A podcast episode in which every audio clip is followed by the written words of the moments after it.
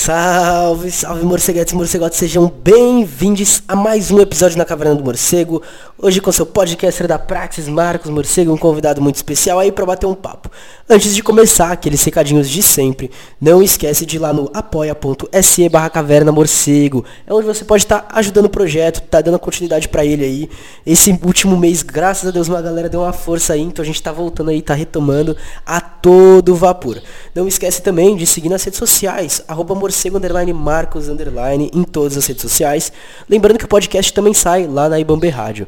E queria lembrar, aproveitando que estamos falando do podcast, é que a gente está aí em várias plataformas. Então divulga para geral na plataforma que você preferir. Divulga seja pelo Spotify, Anchor, Deezer, Google Podcast, Apple Podcast, Orelo. Lembrando que na Orelo você está fortalecendo aí quem está fazendo o trampo.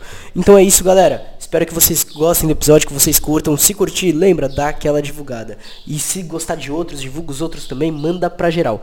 Lembrando que também a gente tá na Twitch, twitch.tv barra caverna morcego. Eu tô meio parado porque eu tô ruim da garganta. Não sei se dá pra ouvir pela minha voz. Tô com uma tosse forte, tô precisando, né? Preciso inclusive ir atrás de remédio. Mas é isso, galera. Espero que vocês gostem do episódio. Vamos lá!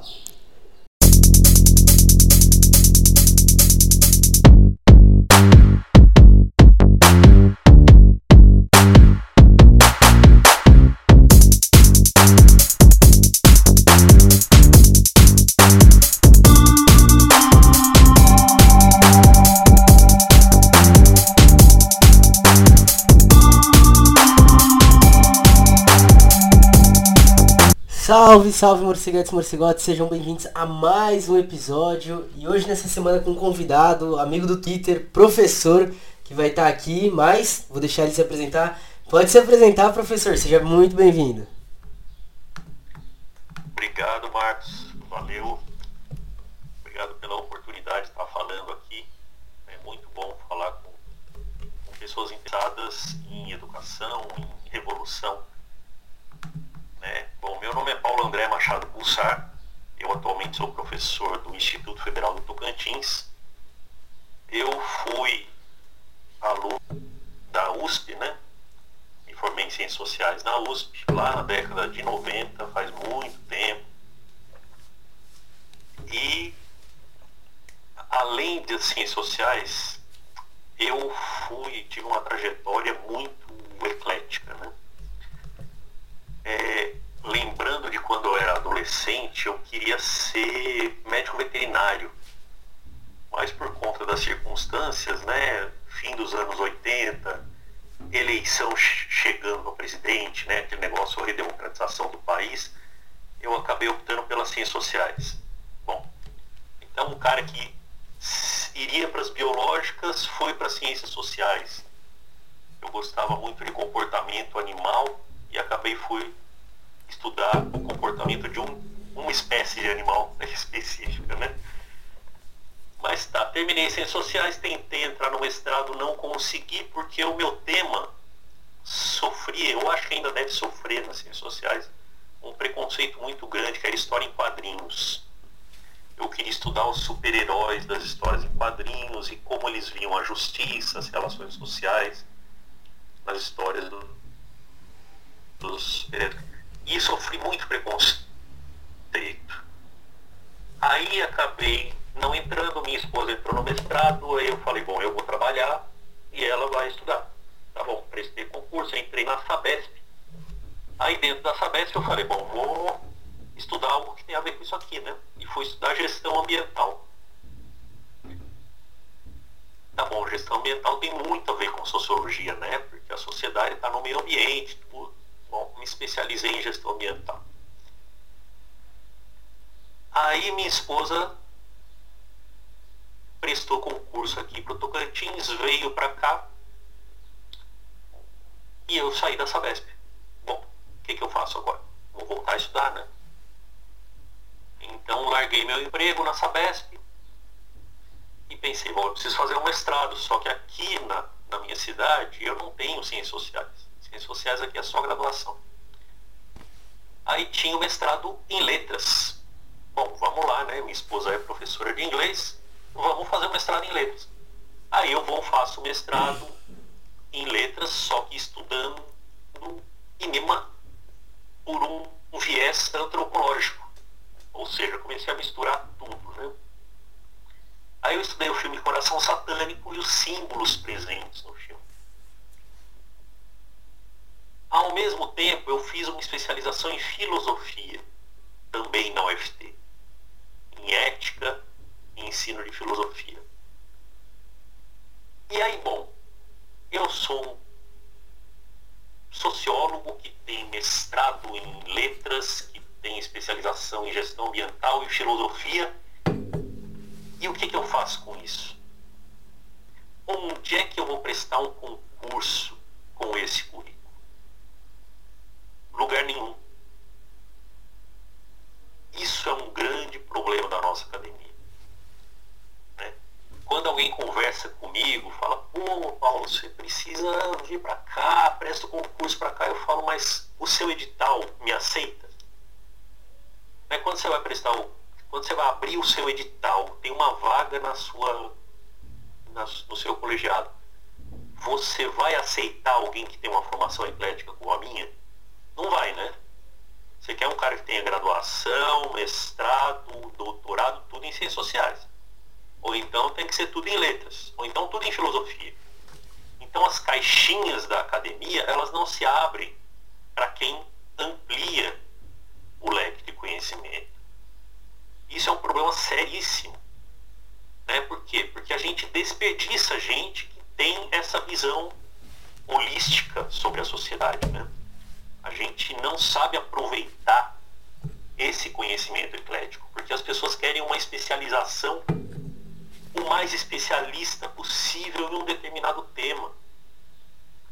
Né? Então todo mundo acha lindo o que eu faço, a forma como eu enxergo o mundo, só que ninguém respeita isso através do, da burocracia. Né? A burocracia impede, ela cria barreiras para esse tipo de formação. Cara, é, primeiramente, que trajetória, muita, muita coisa aí, muita coisa feita. E já indo pro tema, né, que é justamente a gente tratando aqui sobre essa questão é, de inter, interdisciplinaridade, dificuldade disso na, dentro das sociais, é, até trazendo experiência própria, né, porque é, quando eu me aproximei do marxismo eu comecei a desenvolver, eu comecei a me aproximar de teorias de Estado. E dentro de ciências políticas e dentro de sociologia a gente estuda isso, embora não sejam autores marxistas na maioria das vezes, a gente estuda. Só que, por exemplo, eu estou fazendo uma optativa de direito com Alisson Mascaro. E eu olho e falo, putz, se eu não tiver uma base de direito dentro da minha linha de estudo, minha linha de estudo vai ficar com, uma, com um furo. Assim como diversas outras áreas, como filosofia, como história e tudo. Eu olho e falo, pô, só que não dá, não dá pra você sair fazendo graduação de tudo e você também precisa ter um trabalho. E, e, e, isso realmente é uma dificuldade, é um, é, um, é um, impeditivo, né? A dificuldade que você tem de acessar outros campos na maioria das faculdades. Porque assim, na USP ok, na USP é até que fácil, eles dão uma certa liberdade, mas muita faculdade não tem o número de cursos que a USP tem para ocorrer essa interdisciplinaridade, né? É, exatamente, então. A, a USP é um pouco mais fácil, né? Os currículos dos cursos da USP são menos fechados. Existe um, um um espaço para você fazer disciplinas fora da sua faculdade, né? Então você quer fazer no direito, na economia, na psicologia, você consegue. Né? Então, na minha época tinha até a dupla habilitação. Então a gente, dentro da, da nossa área, a gente podia fazer uma outra habilitação. Então você fazia um número de créditos necessário para se formar em história ou em geografia também. Aliás, geografia, eu comecei profissionalmente trabalhando como professor de geografia. Da hora, não, eu gosto de geografia, hein? Né, então, era o que dava para fazer, não existia sociologia e filosofia na época, né? Então, eu comecei lecionando geografia. Mas, assim, a, essa restrição que a academia faz, ou que muitas universidades fazem, praticamente todas, né? É, eu vejo também como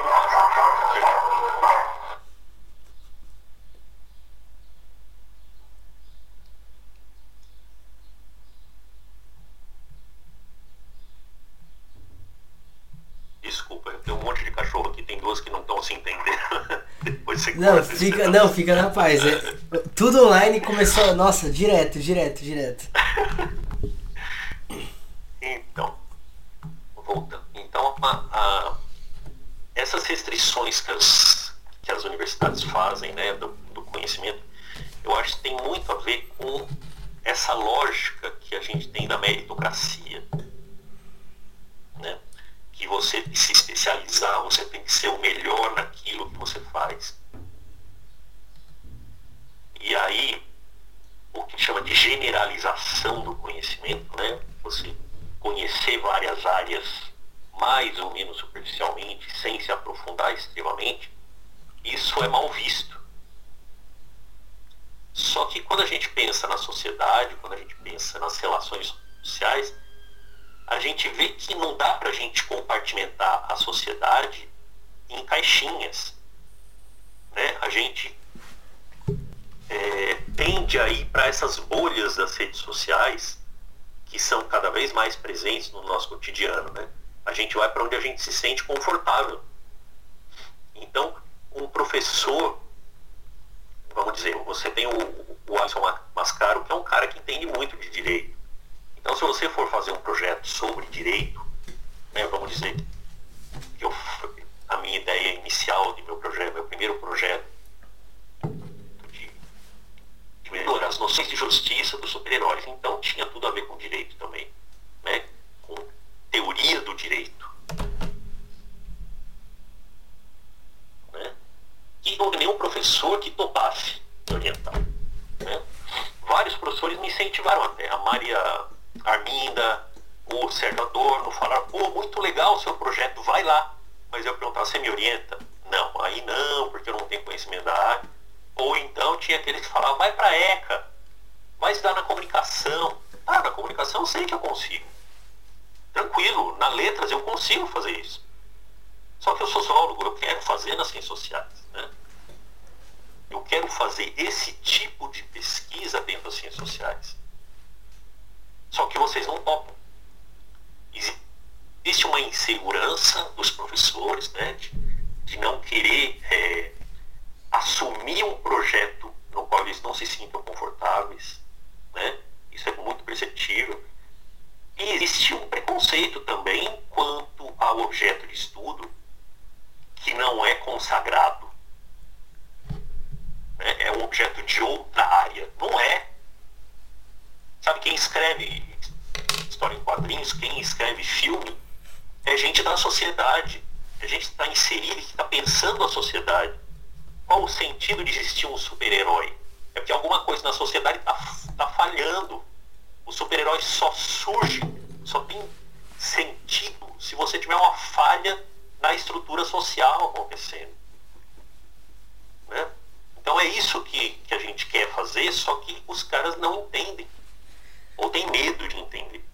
Rapidinho, é, aproveitando você puxou essa coisa do, da questão dos professores, porque assim, a primeira vez que eu entrei foi em 2019, aí esse ano eu tive a oportunidade de começar o semestre na Unicamp e depois eu voltei para USP, né? Então eu tive uma gama de professores diferentes, de várias linhas de pensamento, mas é, sei que fez sociais na USP, é, talvez agora, eu não sei se agora tá melhor ou pior, é porque eu não sei como que era na sua época, mas a maioria dos professores tem uma linha de pensamento e de pesquisa que ainda é muito conservadora. Do tipo, se você pegar a linha de pesquisa dos professores que eu tenho aula, a maioria só pesquisou o mesmo objeto, diferentes coisas sobre o mesmo objeto a vida inteira. E os projetos que ela guiou eram projetos voltados para esse objeto também. Não guia nada fora da bolha deles. Aí você fala, mano, mas como é? é ciências sociais, o bagulho é você ir além, o bagulho é extrapolar, o bagulho é ver o que está acontecendo e se atualizando e trazer coisas mais atuais. E os professores não querem pegar essas pesquisas, não estão nem aí. Nossa, e, e, é um bagulho que dói, né? Tipo, você tá atrás, só eles falam, meu, olha isso daqui, isso daqui é um bagulho que. A gente tem que estudar isso. E aí eles se negam a fazer e você fica perdido lá, ficando. Pois é, agora vamos pensar nos clássicos das ciências sociais. Tá, o Durkheim, tudo bem. Durkheim era um sociólogo clássico. Né? Agora o Weber não era sociólogo, o Marx não era sociólogo. Os caras eram multidisciplinares, interdisciplinares por essência. Né? Quer dizer, os dois maiores pensadores da história das ciências sociais não são sociólogos. E a gente não aprende com eles. A gente não olha para o lado deles de ampliar a visão sobre o que é a sociedade, sobre a complexidade da sociedade. Economia é ciências sociais. História, geografia, comunicação, como não? Né? O que é a política hoje se não é comunicação e propaganda? Né? A política hoje em dia não é mais é, acertos políticos ideológicos, não, é propaganda, é só propaganda. É marketing, né? Tanto que o dinheiro que é investido. O dinheiro que é investido hoje em marketing de política é um dinheiro enorme, é tremendo. Exatamente. Então, como é que você discute política sem discutir propaganda, sem discutir comunicação, né? Sem discutir leitura de mundo? Vamos lá para o Paulo Freire. Antes de aprender a, a escrever e ler, você tem que ler o mundo, cara. E o mundo é muito mais complexo do que essas caixinhas que a gente fixa. É, então, é, eu estou tentando entrar no doutorado agora. Estou né, atirando para todo lado, só que assim, eu percebi. Eu queria voltar para histórias em quadrinhos. Fiz um projeto legal sobre o Coringa. Né, aproveitando que está no cinema, tudo. Coringa eu acho um personagem fantástico para a gente estudar, sociologicamente. Só que assim, eu fui. Cada programa eu vou procurar um, um orientador e eu não acho alguém que tem alguma proximidade com isso. Aí o que, que eu fiz? Eu comecei a desenvolver um outro projeto sobre cinema, é, pensando em sociologia da religião, que é um tema que me interessa também. Mas assim, eu tenho que ter dois projetos para ver se eu consigo entrar, porque eu preciso, né? Eu já estou velho, eu preciso conseguir um, me fixar. Né? Eu, eu não sou professor efetivo. Eu estou naquela vida de, de substituto aí. A cada dois anos eu pego um trabalho, fico dois anos trabalhando, aí fico dois anos parado. Eu estou nessa vida. Mas porque sem doutorado eu não vou conseguir ser efetivo. Né? Só que eu preciso fazer um doutorado num curso que eu tenho graduação. Então eu tenho que fazer em ciências sociais. Né? Eu poderia estar na comunicação, na educação ou mesmo na letras. Né? Mas não, eu tenho que voltar para as ciências sociais para aproveitar minha graduação, porque senão eu não consigo ocupar um cargo de professor efetivo. Né? Isso é uma dificuldade tremenda. Né? Então a gente fica preso nessas bolhas, as bolhas que a gente tanto critica, né? que a academia adora criticar, a academia também faz essas bolhas. Né? Então, a distância entre o discurso e a prática é gigantesca. É, não, e, e a, é muito a, assustador. A, a, academia ela faz isso muito para manter o projeto dela, né? Porque é, dificulta é, novos assuntos, dificulta novos professores. Você mantém aquele, aqueles professores que estão lá há 30, 40 anos dando aula, que não mudou o programa há 30, 40 anos, que passam as mesmas pessoas que passa textos que você nem consegue ler direito o texto, porque é texto que foi digitalizado há 30, 40 anos e não aumenta nível de discussão, não aumenta nada. E assim, é, é como alguém que pensa em ser professor, né? Que tá dentro das, ciências sociais, assim, e tudo. Olha, assim, a gente. Praticamente todo mês a gente tá no grupo discutindo por causa de método de avaliação de professor, por causa de método de. Do, do, do tema que pede pra gente fazer o trabalho, sabe? É, por exemplo, a gente teve que fazer resenha agora. Gente, fichamento. Vou começar pelo fichamento. Eles propõem o fichamento pra gente. Eles olham e falam, ó, o fichamento é um modelo para você utilizar quando você for fazer pesquisa. Aí você coloca uma coisa diferente do que o que eles querem, eles. Ah não, ó, você não atingiu nota máxima aqui. Não, ó, 0,25 aqui. Ó, você zerou, porque não colocou do jeito que a gente queria. Aí você olha assim, você olha, você olha o modelo de fichamento, aí eles falam, ó, não tem um padrão, tá? Isso aqui é um modelo, mas é um modelo básico. Mas aí você foge do modelo base. Não, pronto, está fora do padrão. Aí você fala, não, mas peraí, a academia que tá falando uma coisa, aí na hora da revisão tá fazendo outra completamente diferente. E no fim quem se ferra é o aluno, né? Só quem se ferra. Quem se ferra é quem tá querendo ali entrar, quem tá na disputa. E eles continuam lá ganhando o dinheiro deles e na paz. É. Aí. É, então é difícil isso aí. É é muito flagrante, né? A gente, eu vejo quem são, quando eu olho os professores da USP, eu vejo que muitos dos que entraram, o pessoal da minha geração que entrou como professor hoje, são aqueles que repetiam o que os professores falavam, reproduziam igualzinho, né? Quem questionava não está aí. Quem questionava está tudo longe, né? Então, a universidade ela tende a reproduzir as suas práticas, né? Então eu imagino que desde os anos 30 até hoje mudou muito pouco a lógica da universidade, se pensar. Né? E é o lugar onde deveria estar tá surgindo ideias novas. Né? Mas as ideias novas fogem daí. Né? Isso é muito preocupante. Porque assim, quando eu penso no, no que foi feito no período do, do PT, né? o investimento que teve em universidades, em criação de universidade, em abertura de vagas, tudo. é maravilhoso que você faça um investimento desse. Só que como que foi feito esse investimento? Ele foi nessa reprodução dessa lógica. Foi um investimento que foi aplicado num pensamento liberal da, da educação. Não foi nada revolucionário. Isso foi uma falha tremenda e, e talvez isso tenha desembocado no que a gente está vivendo hoje. Né? Não vou dizer que seja a grande causa, porque os fascistas sempre tiveram aí escondidos nos armários. Agora eles tiveram a voz dele sendo Né? Que antes os fascistas se disfarçavam de tucano. Agora são os tucanos que se assumem como fascistas. Né? E eu posso falar com propriedade que eu fui tucano. Quando eu estava na USP, eu era tucano, eu fui fundador do PSDB. Eu acreditava que seria um partido que a social-democracia que eles é, defendiam era o, o, caminho. Eu não acreditava no, no rompimento com as instituições, nada disso. Então eu demorei para entender a importância disso. Né? Mas também eu, eu fui o não, é, é, que é muito interessante isso porque eu tive muito professor, principalmente no ensino médio, que no início do MBL olhou e falou, nossa, são os jovens e não sei o que. É aí que vai vir. Aí passou um tempo ele falou, nossa, olha que vacilo. É, então, eu, eu brigava muito com os, com os petistas na, na USP, né? Porque o PT tomava conta. Para PT, PCdoB mandava, né? Então, nós que éramos do PSDB sofríamos bastante. Mas eu não acreditava no, na ideia de rompimento com as instituições que o PT pregava. Né? Só que eu não percebia o que estava por trás. É lógico que a, a, os quadros do PSDB pioraram muito, né? De 15 anos para cá. Mas assim, eu acreditava nessa lógica de conciliação com o mercado, coisa que o Lula não, não quebrou, né? Quando a, a Dilma tentou ensaiou fazer alguma quebra, a gente viu no que deu. Né? Mas assim, a, o sistema educacional ele se perpetua com a mesma lógica, com a mesma cara.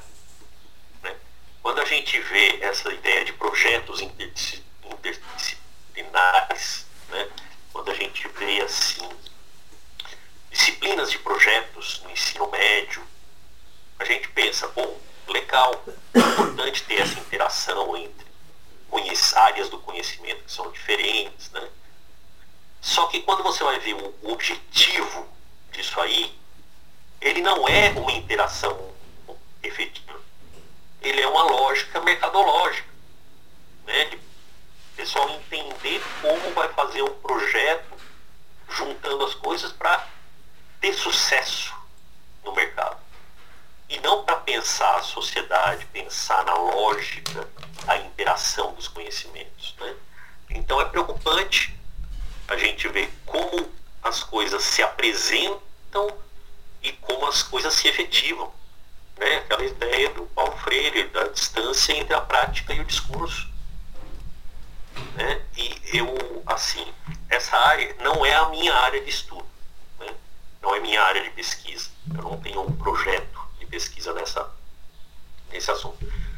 Mas quando eu vou pesquisar, quando eu vou procurar esse assunto, o que, que eu encontro? Eu encontro gente de uma área puxando a sardinha, puxando a sardinha para sua brasa, né? E usando as outras disciplinas, enxergando as outras áreas como acessórios da sua. Eles não enxergam a a possibilidade de uma integração dos conhecimentos. Né?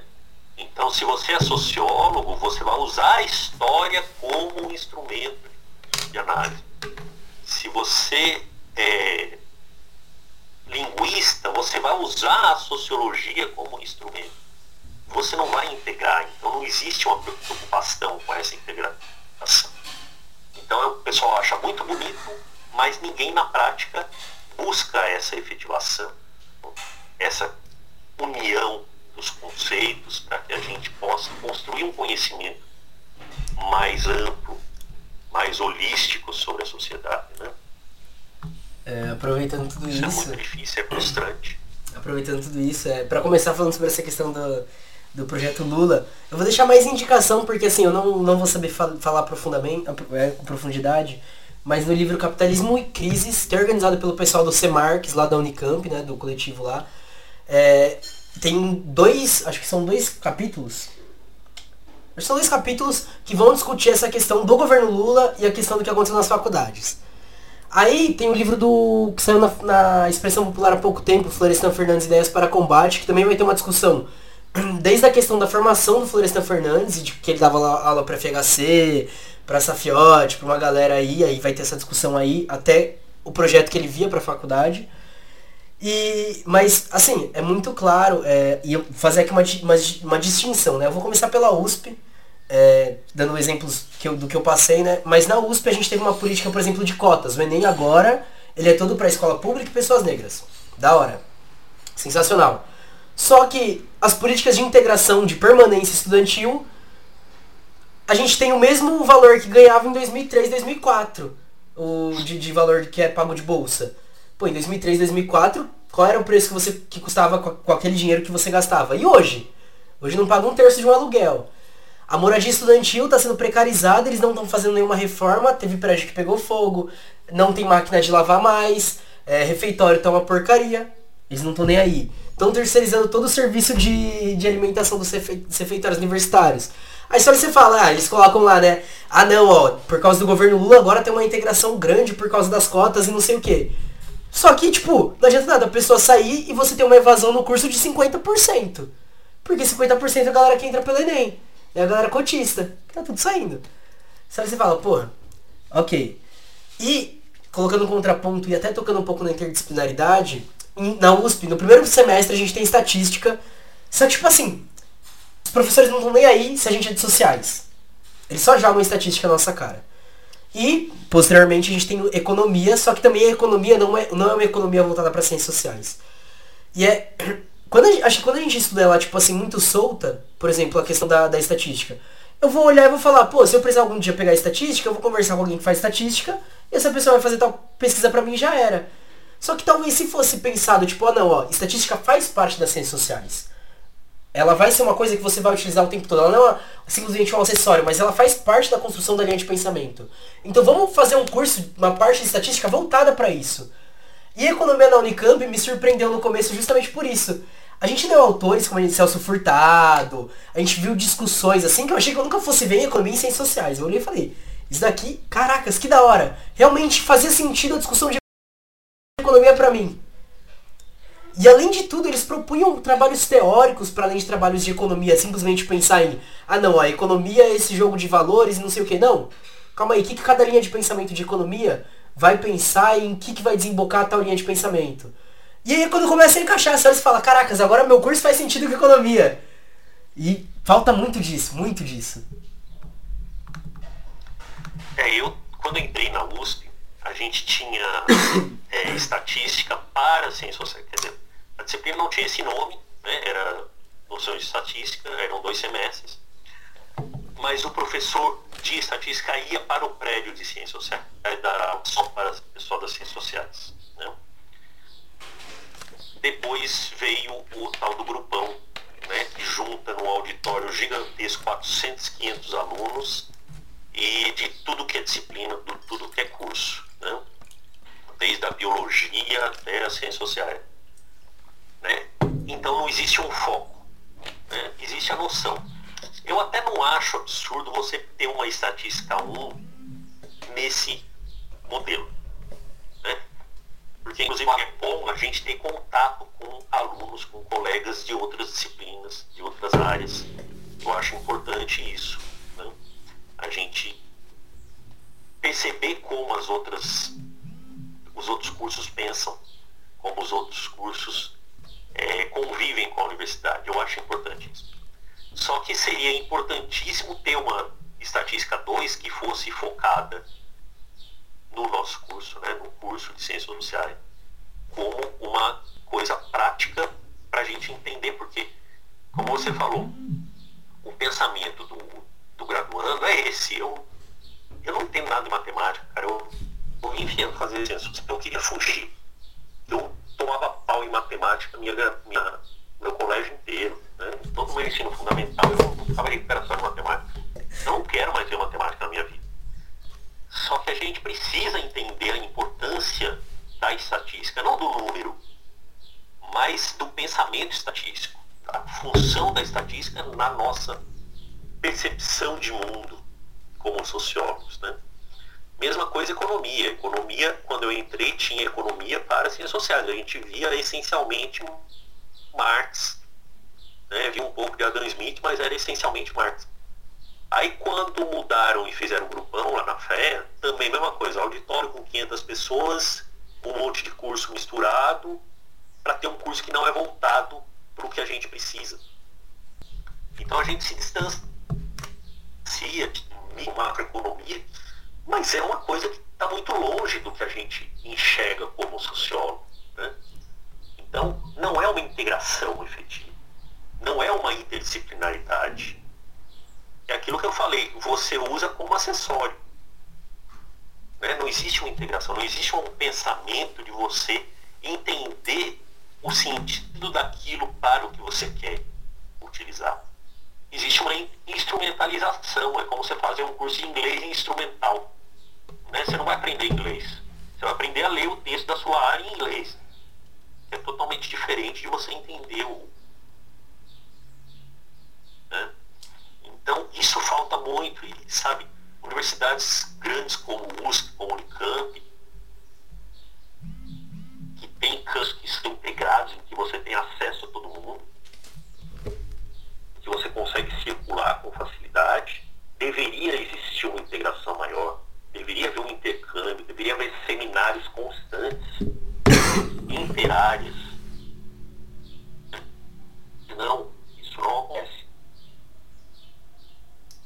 Você tem alguns institutos que são formados, que são seminários que fazem suas pesquisas ali mas ali você vai ser um pesquisador. Se você quiser, como eu, sair dali para prestar um concurso, eles não vão te aceitar, porque o seu diploma é interdisciplinar. Né? Não é a área.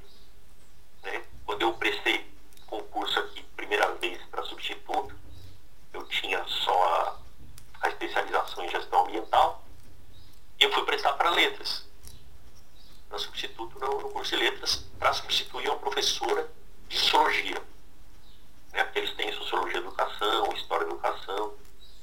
Então eles aceitavam sociólogo. Só que quando eu cheguei com o meu currículo de gestão ambiental, porque no, no, no edital falava áreas afins. Meu, a luta que foi para comprovar que gestão ambiental é área afim, meu, foi uma dor de cabeça.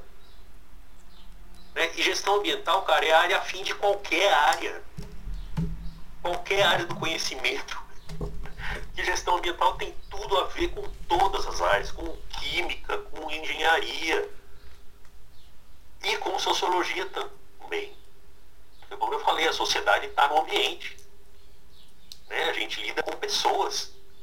Se eu vou planejar um sistema de esgoto, eu tenho que pensar na comunidade que está ali. Né? Qual é o consumo dessa sociedade?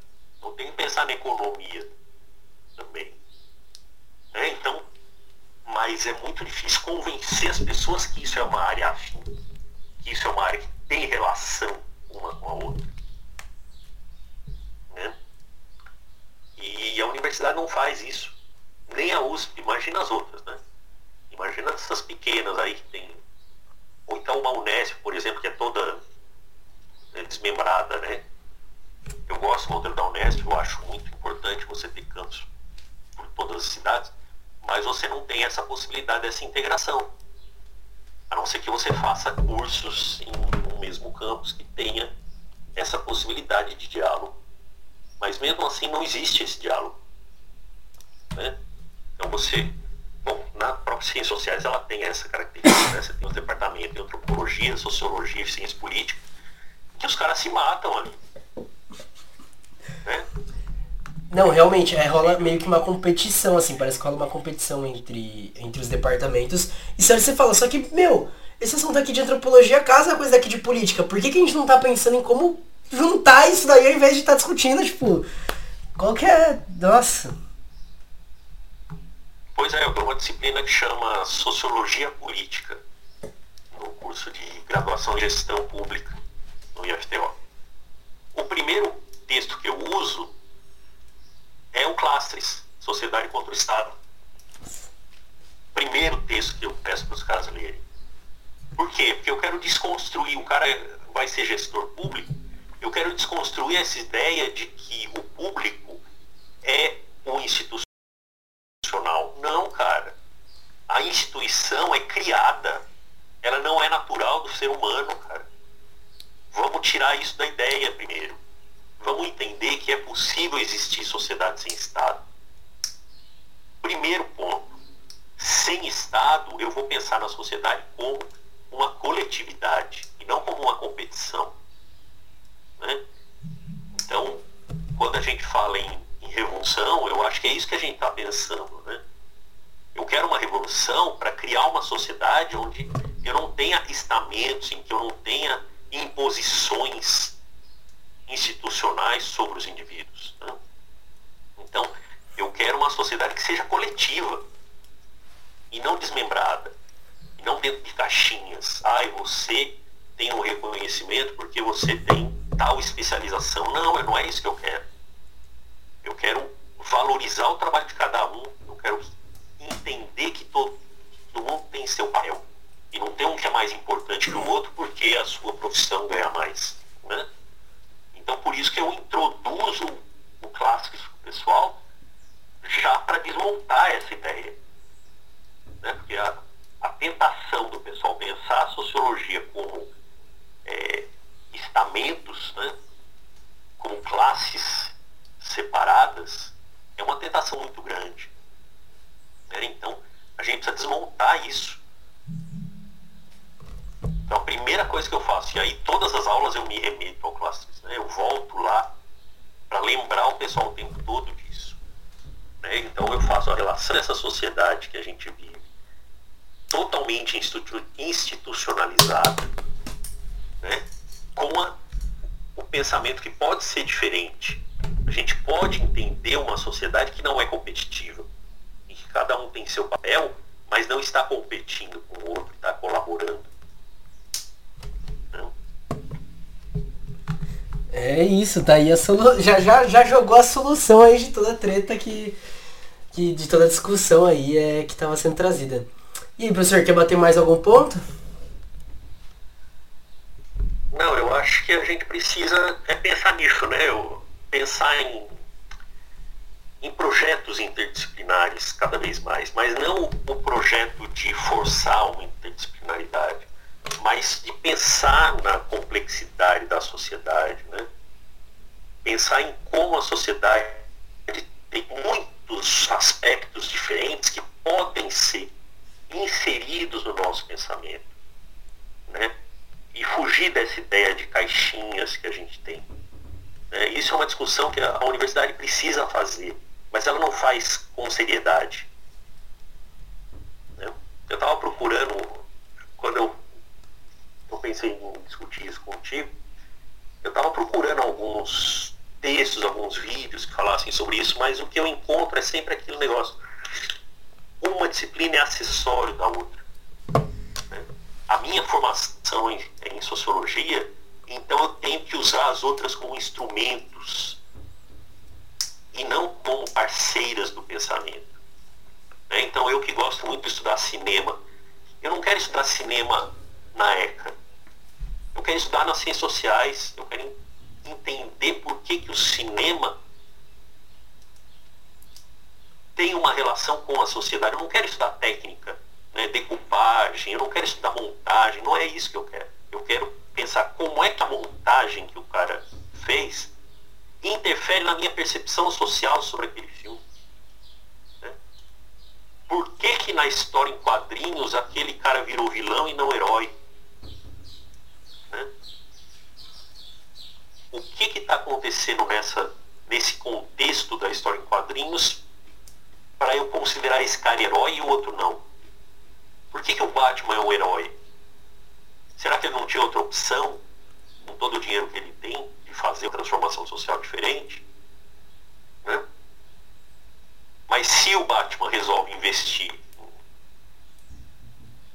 em uma estrutura social de, de amparo, de combate à, desigualdade, o que, que acontece? Eu não tenho história.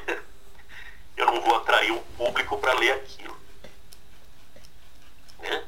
Então eu preciso ter o herói e o vilão. Só que a sociedade não é isso. Ou não deveria ser. Não deveria ser nós contra os outros. Deveria ser nós com os outros. Né? E essa luta de classe tem que ser eliminada. Né? Só que a gente sempre está lutando para manter a luta de classe e acirrar essa luta. Né? E é isso que a nossa sociedade da, das redes sociais está se transformando. Né? As redes sociais são um veneno terrível. Né? Tem um, um canal que eu gosto muito de assistir no YouTube, que é o Normose. Né? Eu acho que aquele cara faz umas reflexões fantásticas e ele faz o que eu gostaria de fazer. Se eu fosse fazer um, um canal, eu faria algo muito parecido com o que ele faz que ele busca esse conhecimento amplo, né? ele traz essas discussões e ele consegue montar uma coerência. Então, é o tipo de pensamento que eu, que eu me identifico. Né? Da gente buscar essa complexidade, de a gente fazer um diálogo com as outras áreas. Né? E que eu sinto muita falta em toda a universidade que eu vou. É, nossa, mas falhou. É, é isso, professor. Passou as visão, puta reflexão aí. É, e eu acho que a gente pode encerrar por aqui, né? Beleza. Então, se despede aí de todo mundo, fala das redes sociais aí se você quiser divulgar, trabalho quiser divulgar, aproveita que agora é outro momento para isso. Não, eu, eu sou, como eu disse quando eu chamei, quando você chamou para reflexão, né? Quem quisesse gravar contigo. É, quem sou eu na fila do pão? Eu sou um professor comum, né? É, eu gostaria de ter mais gente que pensasse como eu. Né? Quem quiser me seguir é arroba PAPulsar, né? é, com K. E obrigado pela oportunidade, é muito bom ouvir as suas reflexões, ouvir os papos que você tem com o pessoal aqui, né? E vamos continuar nessa luta aí, vamos revolucionar isso aí através do conhecimento, através da reflexão e buscar uma sociedade mais unida e menos bélica. É isso, professor. Eu que agradeço aí, tanto por ter entrado em contato, quanto por sugerir esse tema. Principalmente porque uma boa parte da galera que me segue ou tá entrando na faculdade ou tá na faculdade, então vai gerar uma boas reflexões aí pra galera. É, esse é daqueles episódios que a galera vai olhar e falar, puta Marcos, fiquei pensando sobre isso, pá, não sei o que, pô, uma, uma ideia eu falar, é isso mesmo. É isso mesmo, então agradeço. Rede social, vou deixar aí embaixo. É, e é isso, galera. Tamo junto. Precisar daquele salve. Espero que vocês tenham gostado do episódio. Beijo, beijo, beijo. Tchau.